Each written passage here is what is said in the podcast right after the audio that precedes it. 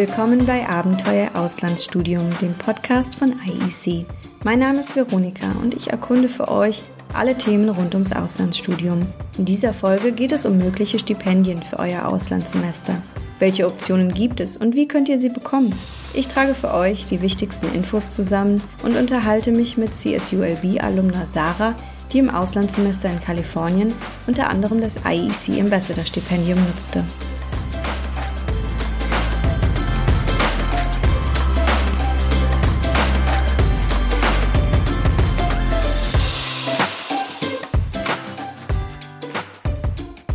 Stipendien sind eine super Möglichkeit, ein oder zwei Auslandssemester zu finanzieren. Es gibt viele Optionen, aber auch etliche Fragen zu diesem Thema. Um ein wenig Licht ins Dunkel zu bringen, gehe ich nun auf häufige Fragen ein und nenne euch die wichtigsten Dinge, die zu beachten sind.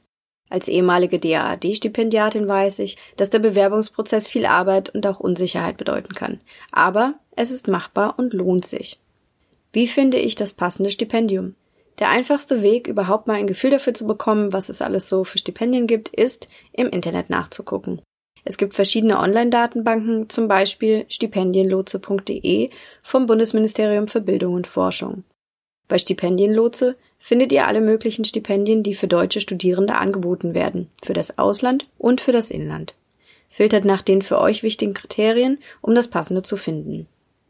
Weitere große Datenbanken sind auf mystipendium.de und bei eFellows unter e-fellows.net zu finden. Beim Durchsuchen der Online-Datenbanken werdet ihr sehen, dass es durchaus viele Stipendien gibt, zum Beispiel von Stiftungen und Förderungswerken. Der weltweit größte Stipendiengeber ist der Deutsche Akademische Austauschdienst, kurz DAAD. Welche Optionen bietet der DAAD und was sollte ich beachten? Auf daad.de findet ihr in der Stipendiendatenbank, welche Stipendien der DAAD vergibt. Das bekannteste Stipendium des DAAD ist das Jahresstipendium für Studienaufenthalte im Ausland. Hier gibt es neben einem Reisekostenzuschuss, der euch locker den Flug bezahlt, eine monatlich je nach Gastland festgelegte Stipendienrate und einen Zuschuss zu gegebenenfalls anfallenden Studiengebühren. Auf dieses Stipendium können sich Bachelor- und Masterstudierende bewerben, die für zwei Semester im Ausland studieren wollen. Die Bewerbung ist umfangreich. Unter anderem müsst ihr sehr gute bis gute Studienleistungen vorlegen, einen Lebenslauf, ein Gutachten eines Hochschullehrers, eine detaillierte Beschreibung eures Studienvorhabens, ein Motivationsschreiben, Sprachnachweis etc. Es geht zwar um Leistung, aber auch darum, dass man sieht, ihr habt euch mit dem Thema Auslandssemester, dem Gastland und dortigen Kulturen, der Gastuni etc. beschäftigt. Zeigt in eurer Bewerbung deutlich, dass ihr euch informiert habt, wie ihr das Auslandssemester in euer Studium integrieren wollt und wie ihr das Ganze für die Zukunft und im größeren Sinne auch für die Gesellschaft nutzen wollt. Außerdem zu beachten, für ein Stipendium des DAAD muss man sich circa 15 bis 12 Monate vor dem geplanten Auslandsaufenthalt bewerben. Es ist zwar aufwendig, lohnt sich aber, wenn ihr die Voraussetzungen erfüllt. Bewerbungen für ein Stipendium sind generell meist umfangreich.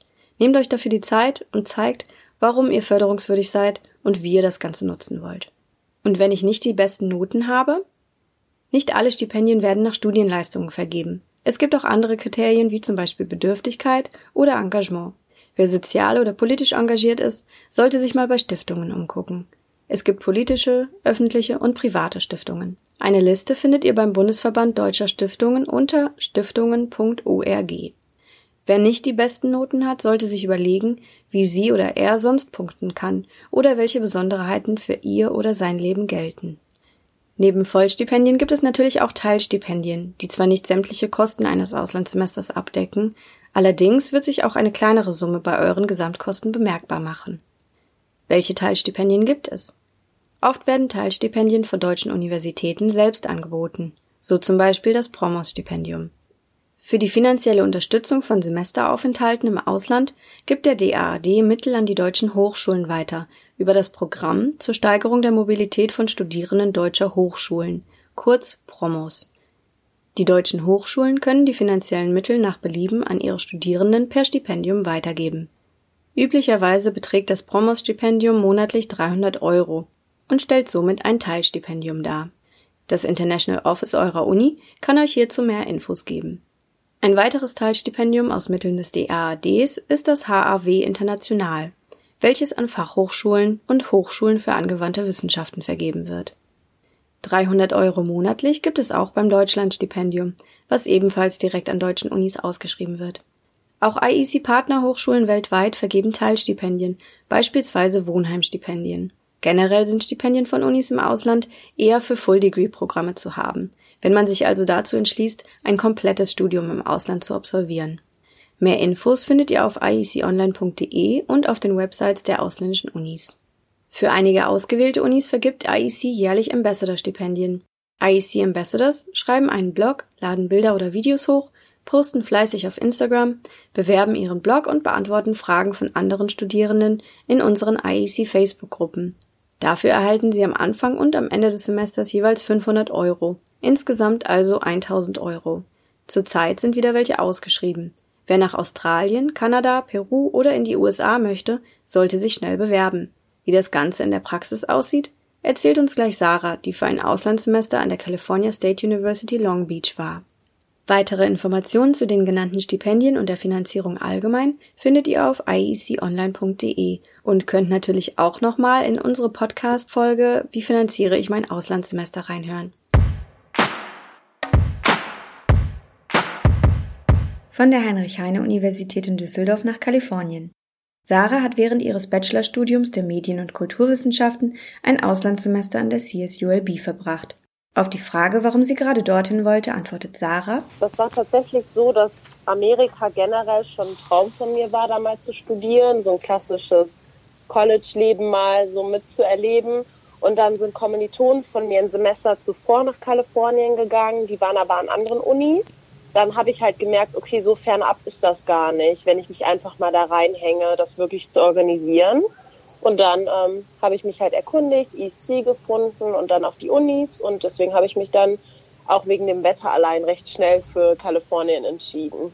Wie war denn der Studienalltag und so die Atmosphäre dann auf dem Campus? Mhm. Also ich habe gemerkt, der Studienalltag war viel leichter, viel entspannter, weil du allein schon wegen dem schönen Wetter bist du aufgestanden, warst schon gut drauf, bist immer im Sonnenschein zur Uni gegangen, Palmen überall. Also allein das schon viel lockerer. Die Menschen sind offen und freundlich und auch so auf dem Campus. Ähm, ich weiß noch einmal habe ich ein Gebäude gesucht und dann hat mich eine, das war eine Amerikanerin, die hat mich dann, also die da aus der Gegend kommt, die hat mich dann über den ganzen Campus quasi zu diesem Gebäude gebracht. Und das kenne ich bei uns halt nicht so. Sarah hat sich für ihr Auslandssemester für das IEC Ambassador Stipendium beworben. Dieses hat sie auch bekommen und im Blog und auf Instagram für euch aus Kalifornien berichtet. Könnt ihr alles nachlesen auf ieconline.de unter Live-Blogs. Was das für ihren Alltag bedeutet hat, beschreibt sie so. Also es war schon so, dass ich auf jeden Fall darauf achten sollte, dass ich regelmäßig ähm, Blogbeiträge hochlade und natürlich habe ich dann irgendwie immer in irgendwelchen Freistunden schon an Beiträgen gesessen, weil ich die auch meistens sehr ausführlich gemacht habe, aber mir macht sowas halt auch Spaß, deswegen war es jetzt für mich irgendwie nicht äh, anstrengend, das zu machen. Dann habe ich halt die Texte zusammengeschrieben, habe geguckt, welche Themen passen vielleicht auch zusammen, so ein bisschen auch übers Semester quasi verteilt. Ich glaube, am Ende hatte ich irgendwie zehn Beiträge oder so, plus minus. Ähm, Fotos ausgewählt, die zu den Beiträgen passen. Ähm, das Ganze manchmal nochmal überarbeitet und dann einmal musste ich, glaube ich, auch für eine Woche den Social Media Kanal übernehmen von IC, äh, den Instagram Kanal und habe dann da jeden Tag irgendwie was hochgeladen, sei es in der Story oder als normalen Beitrag, Hashtags verwendet, ein bisschen was gepostet. Während des Semesters habe ich nicht viele Fragen von Interessierten bekommen, sondern eher als ich zurück war, kamen dann noch nachträglich irgendwie Leute, die sich für ein Auslandssemester interessieren, die mich dann angeschrieben haben und gefragt haben, hey, wie geht das, worauf muss ich achten? Und da habe ich dann den meistens nochmal ausführlich Berichterstattung gegeben. Ähm, vom Arbeitsaufwand war es auf jeden Fall, dass man zwischendrin so on track bleiben musste mit Beiträgen und sich die Zeit auch mal dafür nehmen musste. Aber wie gesagt, das macht mir, hat mir Spaß gemacht und deswegen habe ich das nicht wirklich als Arbeit gesehen. Für Sarah haben sich der Blog und ihre Aktivität auf Instagram auch privat gelohnt. So, ich habe ja so oder so schon oft auf Instagram viel über mein Auslandssemester berichtet, auch weil ich einfach so das Resümee bekommen habe, dass das halt auch Freunde und Familie interessiert hat. Und dann habe ich auch wirklich immer so Rückmeldungen bekommen, ey cool, du warst da und so ähm, wurde dann halt echt von Freunden und so und Leuten, die mir halt auf Instagram folgen, gefragt, ähm, was ich so erlebe und dass es ja voll spannend ist und dass sie sich für mich freuen. Also es war auch irgendwie eine Möglichkeit, privat halt äh, Leuten zu berichten und da muss man nicht immer allen das Gleiche erzählen quasi. Des Weiteren hat Sarah ihre Kosten über das Auslands-BAföG, Erspartes und ein Promos-Teilstipendium ihrer Uni finanziert. Also ich muss sagen, ich habe tatsächlich mit dem Auslands-BAföG fast die ganzen Studiengebühren abdecken können, aber das Auslands-BAföG zu bekommen war auch mit der größte Aufwand, weil jeder, der BAföG beantragt, weiß, wie umständlich das ist beim BAföG-Amt. Und das ging dann über das BAföG-Amt in Hamburg, weil das für Auslandsaufenthalte zuständig ist. Ähm, das war mit am kompliziertesten, das Hin- und Herschicken. Aber als es dann stand, war das natürlich auch die größte Summe, die mich echt entlastet hat. Wozu ich auch sagen muss, dass ich das Geld erst im Nachhinein bekommen habe, so dass man auf jeden Fall beachten muss, dass man irgendwie die Summe vorstrecken muss. Zu dem Teilstipendium von meiner Uni, das war mit am einfachsten. Ich hab, musste ein Motivationsschreiben schreiben und meinen Leistungsbescheid einreichen und ähm, genau wie so eine Art Bewerbung. Und dann habe ich die Info bekommen, dass ich es bekommen habe und dann wollten die noch Kontodaten haben und haben mich dann monatlich unterstützt. Hat aber mich eher so für mein tägliches Leben unterstützt, weil die Kosten in Kalifornien besonders sehr teuer sind. Das heißt, ich konnte auch jedes Geld gebrauchen vor Ort. Das Ambassador-Stipendium war natürlich jetzt finanziell nicht die größte Summe, die ich an Stipendien bekommen habe, aber waren dann nochmal on top auf jeden Fall gut, dass ich zum Beispiel auch mir sowas wie ein Auto äh, irgendwie teils dadurch finanzieren konnte, weil ich dann noch on top irgendwie Geld hatte und wie gesagt, vielleicht auch nicht irgendwie die ranzigste Bude hatte, sondern mit meinen Roommates ähm, relativ nah am Campus gewohnt habe und so, ne? Und irgendwie auch die ganzen Kosten für Lebensmittel und so decken konnte. Die größte finanzielle Entlastung hat Sarah durch das Auslands-BAföG bekommen. So umständlich, wie sie die Bewerbung dafür beschreibt, muss es allerdings nicht sein. Auf meinbafög.de findet ihr einen Service, der für euch zu einem fairen Preis den bürokratischen Aufwand übernimmt. So könnt ihr auf jeden Fall vermeiden, dass euer Antrag wegen Formfehlern abgelehnt wird und ihr erspart euch einigen Papierstress.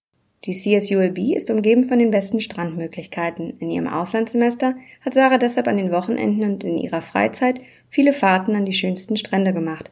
Auf die Frage, was sie sonst noch in ihrem Auslandssemester unternommen hat, sagt sie, also wir sind immer gereist. Am Wochenende war ich fast immer unterwegs. Wir sind in National äh, Parks gefahren, ähm, haben da Trips hingeplant. Wir sind zum Grand Canyon, ähm, wir sind nach Las Vegas. Ich war in den äh, äh, über die Thanksgiving-Feiertage bin ich zu meiner Familie nach Boston geflogen, war dann noch in New York mit meiner Cousine. Die Flüge waren halt auch da relativ günstig und ähm, hat sich dann halt angeboten. Am günstigsten ist es übrigens von Vegas zu fliegen und nicht von LA. Deswegen bin ich dann mit einem Bus nach Las Vegas gefahren bin ich soweit und genau, wir sind viel unterwegs gewesen in der Gegend halt. In Kalifornien kann man ja super reisen. Dann habe ich am Ende noch einen Trip von LA nach San Francisco gemacht mit einer Freundin und wieder runter. Sowas halt. Also immer unterwegs, immer viel zu tun. Wir waren oft in LA, äh, in Hollywood abends mal weg, sind da tagsüber shoppen gegangen, ähm, was essen, haben uns irgendwie die bekannten Sachen angeguckt, die man so kennt, sind zum Venice Beach gefahren, sowas halt. Bin noch nie in meinem Leben so viel gereist, allein in Kalifornien selbst und dann, wie gesagt, New York, Boston, Mexiko, das war schon was. Für alle, die zurzeit mit dem Gedanken spielen, für ein Auslandssemester an die CSULB zu gehen, hat Sarah folgenden Rat. Was ich mitgeben würde, ist, ähm, es wirkt erstmal viel, was man alles äh, quasi zusammenbringen muss, die ganzen bürokratischen Dinge, aber es lohnt sich absolut. Kalifornien ist so schön, so vielfältig, man kann so viel machen. Wie gesagt, ich bin noch nie in meinem Leben so viel gereist. Ähm, allein in Kalifornien selbst sieht man so verschiedene Landschaften. Wir sind, als wir den Trip zum Grand Canyon gemacht haben, sind wir einmal durch quasi Wüste gefahren und dann waren wir wieder mitten im Schnee ja, die Zeit hat mich einfach so mega geprägt. Ich bin viel erwachsener geworden, habe ich echt das Gefühl, weil man ja auch auf sich allein gestellt ist, quasi in einem neuen Land. Ich kannte ja niemanden. Ähm, da auch offen zu sein, auf Leute zuzugehen, eine Wohnung zu finden, das alles noch auf Englisch und ja, aber ich empfehle es auf jeden Fall jedem und also hat, fühlt sich jetzt mittlerweile auch für mich wie ein zweites Zuhause an Long Beach. War einfach mega schön, nicht weit von LA, nicht weit von Las Vegas. Trotzdem hatte man irgendwie das Gefühl, dass man die Leute so ein bisschen von der Uni aus Long Beach kannte. So hat man auch so ein bisschen was familiäres gehabt. Und ja, auch die CSUB, ich fand die Professoren, die ich hatte, waren mega nett, offen, auch für uns als Study Abroad Students. Die haben uns in ihre Kurse aufgenommen.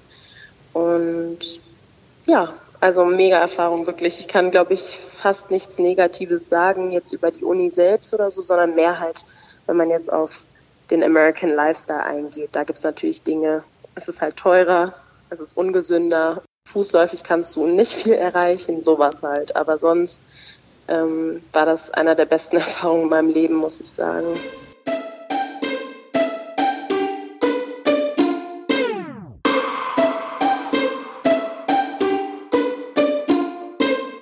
Das war unsere Folge Stipendien fürs Auslandssemester. Vielen Dank fürs Zuhören. Fürs Auslandssemester als Freemover gibt es verschiedene Stipendienmöglichkeiten. Jetzt habt ihr einen Überblick bekommen. Die erwähnten Links zu den einzelnen Datenbanken und Stipendiengebern findet ihr in den Show Notes. Natürlich könnt ihr euch auch mit euren Fragen direkt ans IEC-Team oder das International Office eurer Uni wenden. Die nächste Podcast-Folge gibt's für euch Ende April. Bis dann!